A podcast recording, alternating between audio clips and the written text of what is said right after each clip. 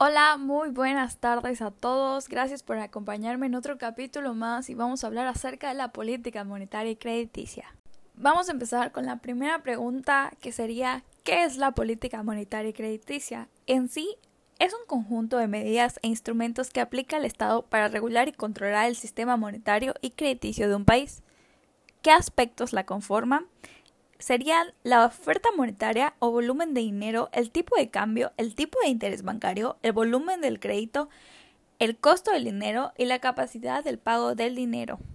¿Qué instrumentos la conforman? En sí, los principales es la política del redescuento, operaciones del mercado abierto, depósito o encaje legal de los bancos comerciales, el coeficiente de liquidez de la banca comercial, controles selectivos y directos del crédito, desarrollo de los mercados monetarios, emisión primaria del dinero por el Banco Central, entre otros. Aquí les explicaré brevemente qué es el redescuento es el préstamo del Banco Central a las instituciones bancarias en determinadas condiciones. Gracias a él, el Banco Central controla el volumen del crédito siguiendo una política expansionista o contraccionista. La primera es el aumento del dinero circulante y disminución de la tasa del redescuento. El segundo es el retiro del dinero de la circulación, aumentando la tasa del redescuento.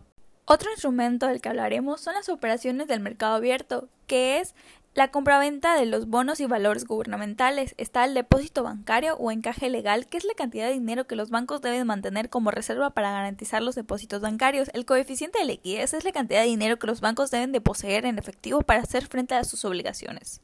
Otro instrumento es el desarrollo del mercado monetario. Es un instrumento muy importante en la política monetaria puesto que alcanza a largo plazo. En la medida en que exista un mercado monetario desarrollado, será más fácil la adopción de los instrumentos que ya se mencionaron anteriormente. Estos instrumentos también pueden ser cambiarios, como es la evaluación. Esta consiste en la depreciación de la moneda en términos de una moneda extranjera.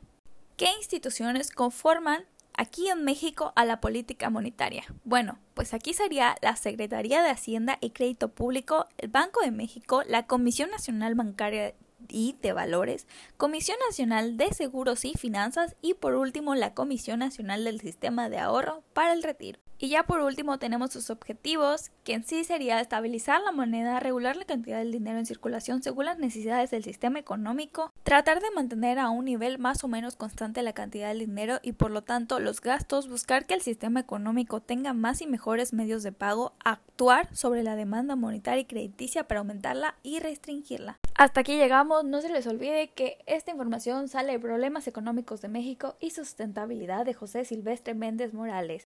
Muchas gracias por escucharme. Hasta la próxima.